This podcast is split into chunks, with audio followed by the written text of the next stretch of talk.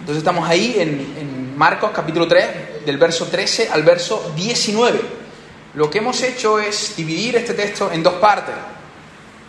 Hemos dividido en dos partes, estuvimos exponiendo el verso 13 en primer lugar, eh, después subió al monte y llamó hacia los que él quiso y vinieron a él. Vimos cómo el Señor eh, va al monte a orar porque iba a tomar una importante decisión que era la elección de algunos de sus discípulos para convertirlos en apóstoles. Y no solo vimos que el Señor ora, sino que también hace un llamado, selecciona a 12 hombres de entre la multitud y estos 12 hombres responden positivamente al llamado del Señor, convirtiéndose así en apóstoles. No sé si, no si recordáis eh, eso que estuvimos compartiendo. Eh, pero el día de hoy nos vamos a centrar en el verso 14 y 15. Verso 14 y 15, del cual ya estuvimos hablando un poquito hace dos domingos atrás, donde vemos que Jesús no solo llama a estos 12 hombres, sino que lo llama con una finalidad, lo llama con un propósito. Y el texto dice así, y estableció a 12 para que estuviesen con él y para enviarlos a predicar y que tuviesen autoridad para sanar enfermedades y echar fuera demonios. Vamos a hacer una, una oración. ¿eh? Señor, gracias te damos por, porque tú eres bueno, para siempre es tu misericordia. Te pedimos que hables a nuestros corazones por medio de tu palabra, Señor que nos avives, Señor, que nos despiertes, Señor, que nos reverdezcas, Señor, al sonido de tu voz. En tu nombre, Jesús, amén y amén. Estamos ahí, hemos aterrizado ahí en esos dos versos, versos 14 y 15, porque estuvimos exponiendo el verso 13. Y cuando hablábamos de estos dos versos, veíamos que dividimos el, sermón también en dos partes, en un llamado específico que Jesús hace a los apóstoles, pero veíamos que aunque este llamado es un llamado muy específico y muy particular para estos 12 hombres y por lo tanto, dado que es un llamado específico y particular, requiere de una autoridad específica y particular. Ahí vemos el Señor diciendo que estos hombres tendrían autoridad para echar fuera demonios y sanar enfermos. Aunque este es un llamado muy específico, y estuvimos hablando hace dos semanas eh, que ninguno de los que estamos aquí tenemos esa misma clase de llamado, no existen más apóstoles, estos son los 12 que el Señor escogió para que pudieran transmitir la palabra de Dios. De hecho, todo el Nuevo Testamento fue escrito por el círculo apostólico y por eso ellos tenían que tener esta autoridad de parte del Señor, para que ellos pudieran sellar, autenticar ese mensaje que ellos están proclamando y no solo ese mensaje, sino que a ellos mismos como portadores de ese mensaje. Estuvimos hablando de eso la semana pasada, estuvimos hablando, eh, eh, bueno, hace dos semanas, del llamado específico apostólico. No es el mismo llamado que tiene la iglesia. Sin embargo, aunque este llamado es un llamado específico, es un llamado a los apóstoles, eso no quiere decir que en este texto no haya aplicaciones para nosotros como iglesia.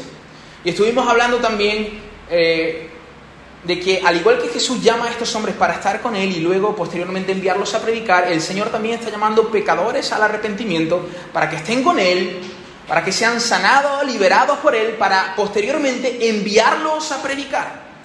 Y todo esto se da en un contexto de discipulado. Eso es lo que vemos, es lo que vemos en Mateo capítulo 28. Recordad, está allí, recordáis que está allí Jesús comisionando a los suyos y les dice eh, que, hagan discípulos a todas las naciones, que los bauticen en el nombre del Padre, el Hijo y del Espíritu Santo, que les enseñen todas las cosas que Él les había mandado. Por lo tanto, el Señor hoy nos sigue llamando a estar con Él y nos sigue llamando a predicar el Evangelio. ¿Y por qué no? A medida que la iglesia predica el Evangelio, podemos ver manifestaciones de gracia del Señor, prodigios, señales hechos entre nosotros. No la misma manera en que ocurrió con los apóstoles, pero sabemos, por las escrituras, al menos esa es mi posición, que los dones sobrenaturales siguen vigentes el día de hoy, al menos eso es lo que yo creo. Y no solo eso, sino que sabemos también por la historia de la iglesia que eso es así. Y ahora lo vamos a explicar. Ahora veíamos, hermanos, que veíamos que la iglesia es llamada a estar con Jesús. ¿Y cómo puede estar la iglesia con Jesús? Lo veíamos la semana pasada, Jesús no está físicamente entre, nosotros, sin embargo nos envió a su Espíritu Santo. Y por medio de su Espíritu, el Espíritu de verdad nos guía a toda verdad, esa verdad es Cristo. Y el Espíritu Santo que habita dentro de los creyentes utiliza medios de gracia para que nosotros podamos tener comunión, una comunión eh, íntima con Cristo. Eso, de eso hablamos hace, dos semanas, las escrituras. Eso es un medio que el Señor utiliza para que podamos tener comunión eh, con Cristo, con el Padre. La oración es otro medio y el último medio del que hablamos fue la iglesia, el cuerpo de Cristo. Si nosotros queremos estar con Jesús, estar con Cristo, deberíamos de congregarnos. Porque es cuando nos congregamos, nosotros tenemos relación con el cuerpo de Cristo. Amén. Entonces la iglesia es llamada a estar con Jesús, pero no solo es llamada a estar con Jesús, sino que también es llamada a proclamar el Evangelio, al igual que lo proclamaron estos doce hombres. Una vez que la persona ha respondido positivamente al llamado de Jesús y supuestamente está creciendo en intimidad con Jesús, la respuesta inmediata será la obediencia y el servicio a Cristo. Daros cuenta que en el texto que hemos leído, en el capítulo 3, dice que el Señor los llamó a estar con Él y inmediatamente se, inmediatamente se añade a predicar el Evangelio. Es decir, la consecuencia de aquellos que están con Jesús es la proclamación del Evangelio. Toda persona que está con Jesús tiene que estar al mismo tiempo proclamando el Evangelio, sirviendo al Señor.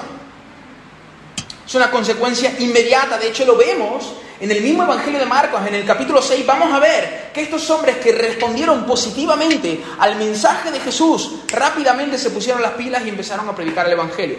Marcos capítulo 6, versos 2 y 13 dice, y saliendo, predicaban que los hombres se arrepintiesen y echaban fuera demonios y ungían con aceite a muchos enfermos y los sanaban. Por lo tanto, la consecuencia de haber estado con Jesús, sin lugar a dudas, sin lugar a dudas, hermano, es una vida entregada a la misión de Jesús, que es la expansión del reino por medio de la predicación del Evangelio. Por lo tanto, el que verdaderamente goza de una relación con Cristo debe estar invirtiendo su vida en la misión de Cristo. No puedo decir que tengo una estrecha e íntima relación con Jesús cuando yo no estoy sirviendo a Jesús cuando yo no estoy invirtiendo mi vida en la expansión del reino. Puedo engañarme a mí mismo diciendo, haciendo esa afirmación, pero por medio de la escritura nos damos cuenta que eso no es así.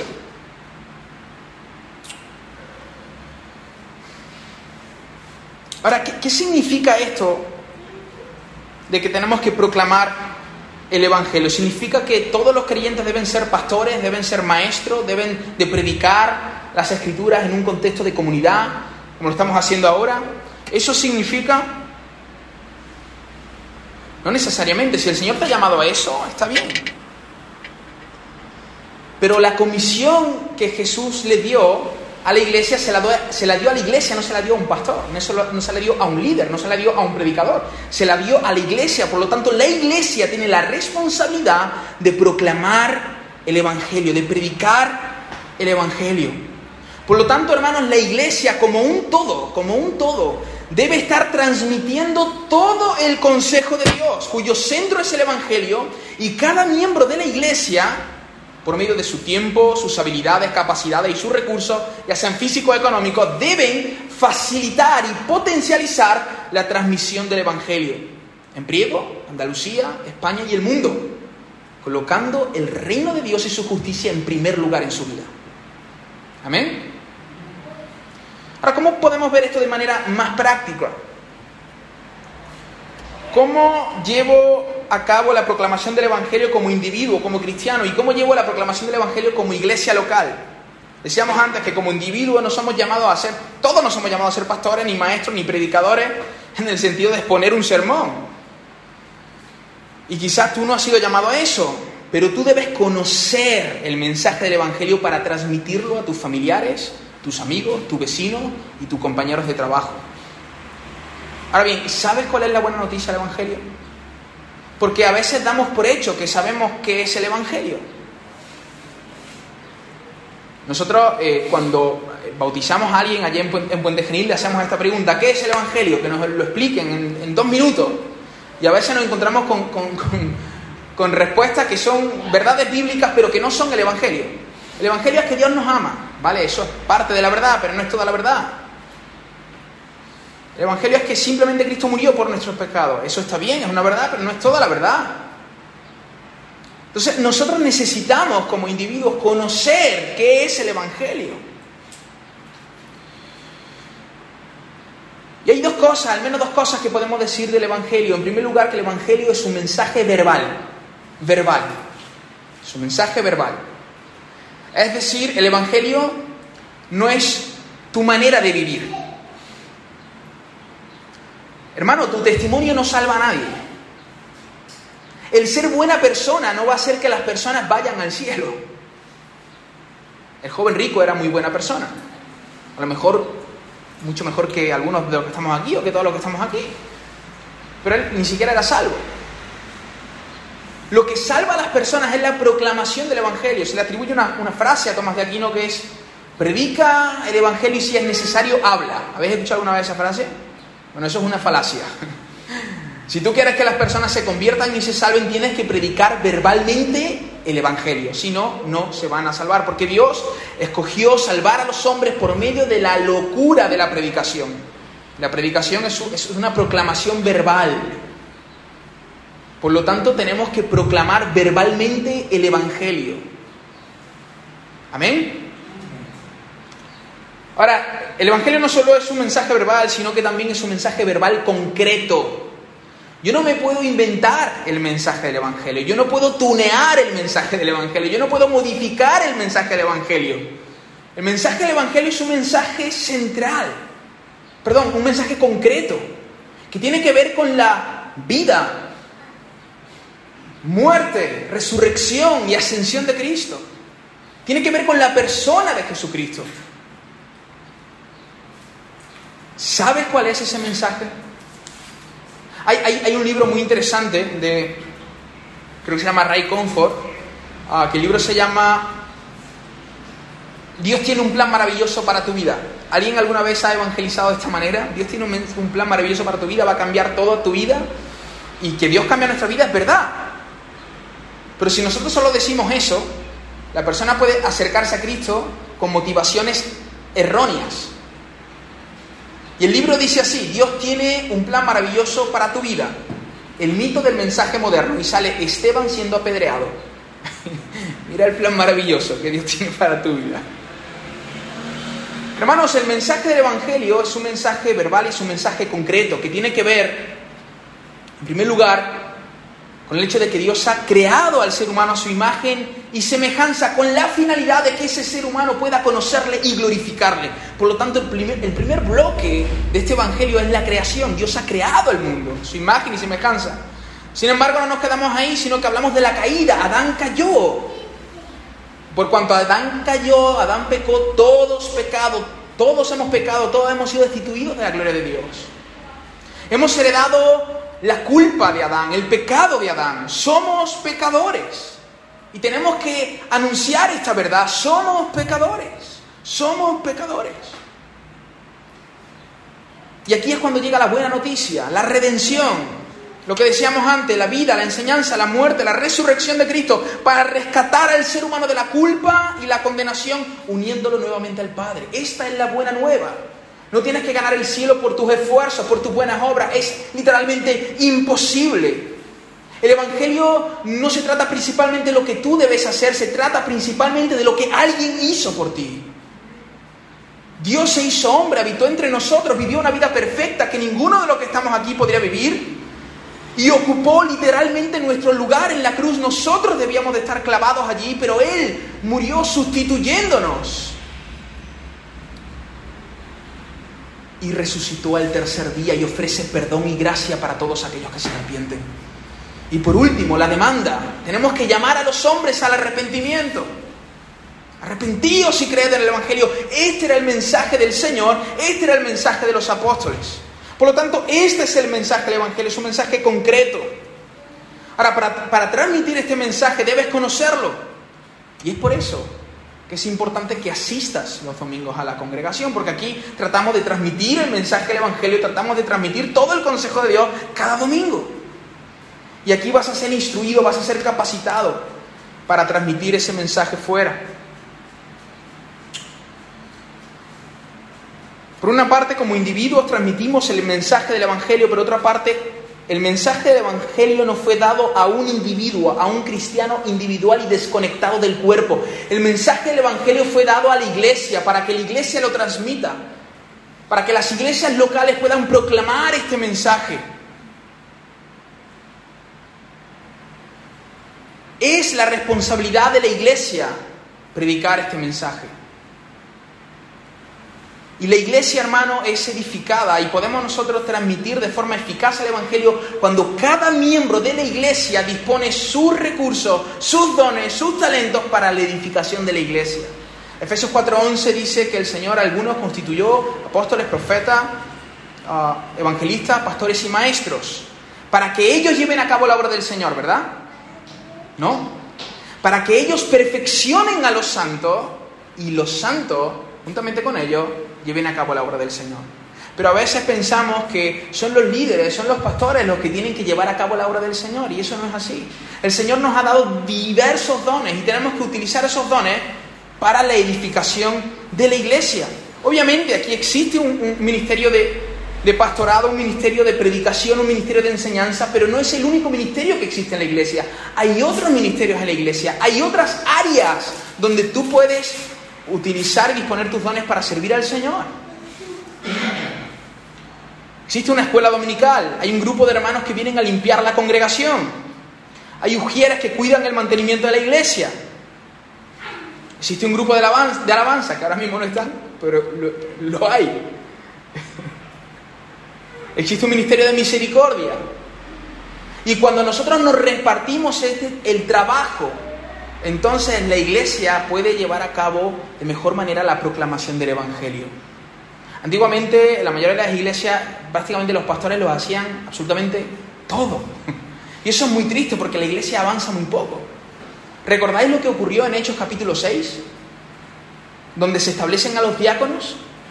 Había un problema allí en la iglesia porque la viuda de los judíos griegos no estaban siendo atendidas. Entonces ellos van con los apóstoles para que los apóstoles solucionen este problema y los apóstoles dicen, hermano, no es justo que nosotros dejemos el ministerio de la palabra y la oración para servir a las mesas. Allí había una congregación de 8.000 personas. Y los apóstoles dicen, escoged vosotros a hombres sabios, llenos del Espíritu Santo, que se puedan encargar de estas cosas. Entonces cuando todos sumamos, todos ponemos nuestro granito de arena, la iglesia avanza de mejor manera. Los que enseñan tienen más tiempo para dedicarse a la enseñanza y transmitir el mensaje del Evangelio. ¿Se, entiende esto? Como iglesia local tenemos que transmitir el Evangelio y solo lo vamos a hacer de manera eficaz cuando cada uno de nosotros utilicemos nuestros dones, utilicemos nuestros recursos para el reino de Dios.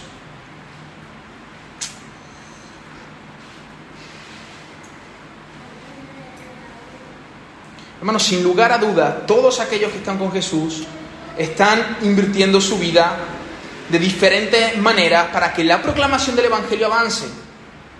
Ahora, si tú no te congregas regularmente, si no sirves a la comunidad, si no inviertes económicamente en el reino del Señor, no, no puedes decir que estás teniendo una relación estrecha con el Señor. Si estás con Jesús, la consecuencia de eso es que tu vida está siendo invertida en la misión de Jesús. Es tan sencillo como eso. Tan sencillo como eso. Ya sean palabras duras para nosotros hoy, pero es la realidad. Si nosotros estamos con Jesús, nosotros vamos a invertir nuestra vida en la misión de Jesús. Por lo tanto, estos hombres son llamados a estar con Jesús, pero son llamados también a proclamar el Evangelio. La proclamación del Evangelio, la obediencia, el servicio a Cristo es una consecuencia de estar con Jesús. Es una consecuencia de, pasar tiempo con Cristo. Hablemos entonces de las señales. Estos hombres, estos apóstoles, tendrán la autoridad de echar fuera demonios y sanar enfermos. Y vimos que esta autoridad era una autoridad específica para ellos. Y aunque es cierto, hermanos, que ellos tenían una autoridad y un llamado específico, dado que ellos establecieron el fundamento de la iglesia, lo que vemos en Efesios,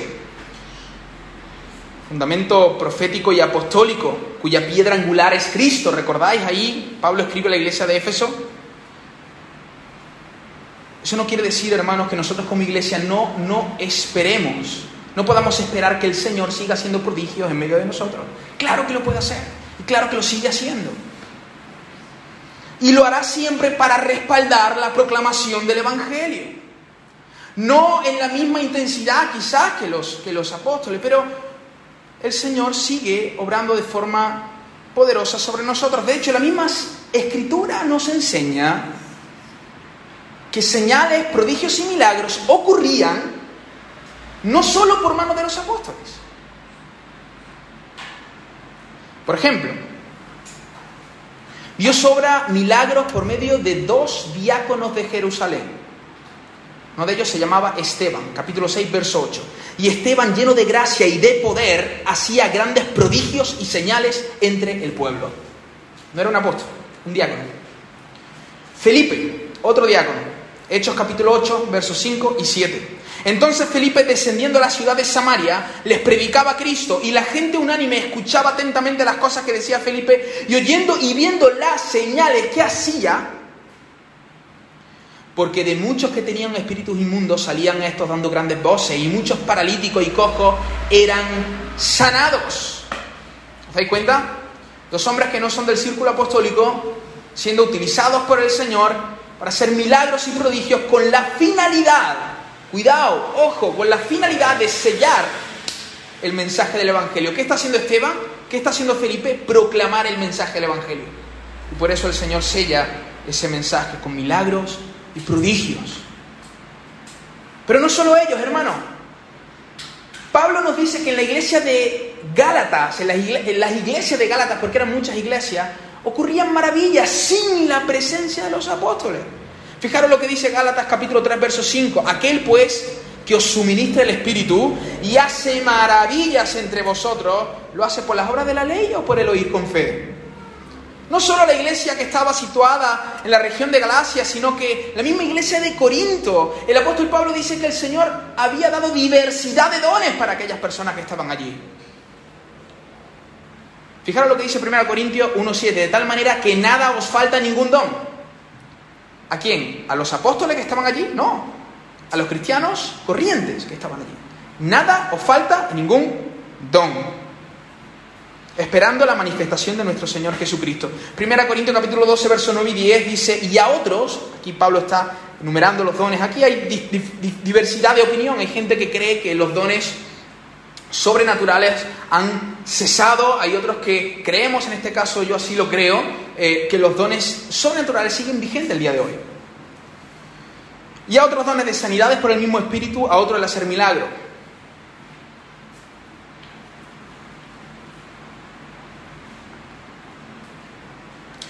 Podemos ver, hermanos, que no solo los apóstoles fueron utilizados por Dios para realizar, realizar milagros y prodigios, aunque desde luego fueron utilizados con más intensidad porque tuvieron un llamado específico que requería que eso fuera así. Es más, si no nos bastaran estos textos, tenemos eh, Marcos capítulo 16, los últimos versos. El Señor dice esto, y estas señales seguirán a los que creen. En mi nombre echarán fuera demonios, hablarán nuevas lenguas, tomarán en las manos serpientes, y si bebieren cosas mortíferas, no les hará daño. Sobre los enfermos pondrán sus manos y sanarán. Ahora bien, hermanos, no debemos de coger este texto, cuidado, y pensar que estas señales deben cumplirse de forma individual en cada creyente. Sino más bien que a medida que transcurre la historia de la iglesia, el Señor suministrará la gracia necesaria para manifestar su gloria y sellar el mensaje que es proclamado por la iglesia. El pastor eh, y teólogo Luis Sayão, muy reconocido en Brasil, escribe acerca de este texto. Estas señales acompañan, acompañan históricamente la proclamación del Evangelio. De hecho, estas señales ocurrieron. Pablo cogió una serpiente y no murió.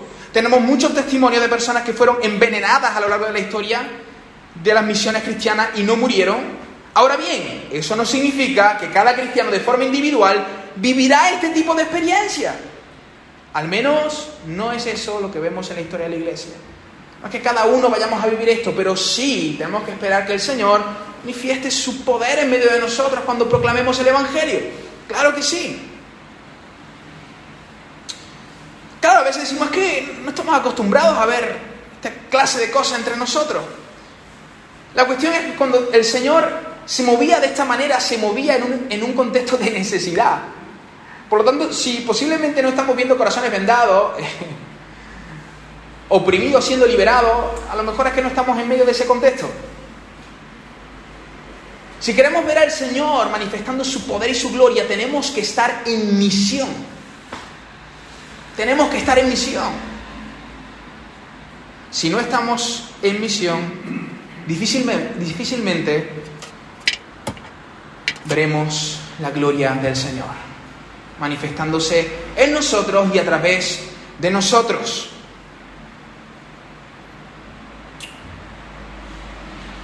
Somos llamados a proclamar el Evangelio, hermanos, y cuando proclamemos el Evangelio somos llamados, ¿por qué no?, a esperar que el Señor respalde, respalde su palabra en medio de nosotros.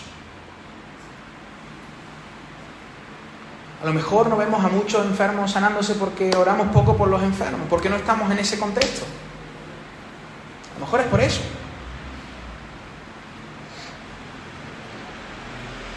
Que podamos tener el mismo corazón que tuvo la iglesia primitiva en Hechos capítulo 4, verso 29, y con esto termino. ¿Recordáis? Ellos son amenazados.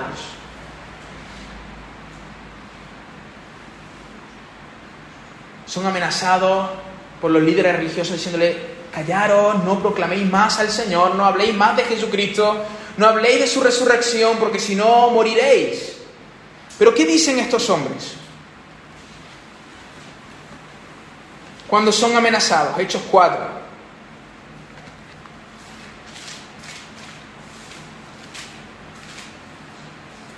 Hechos 4, versos 29 y 30.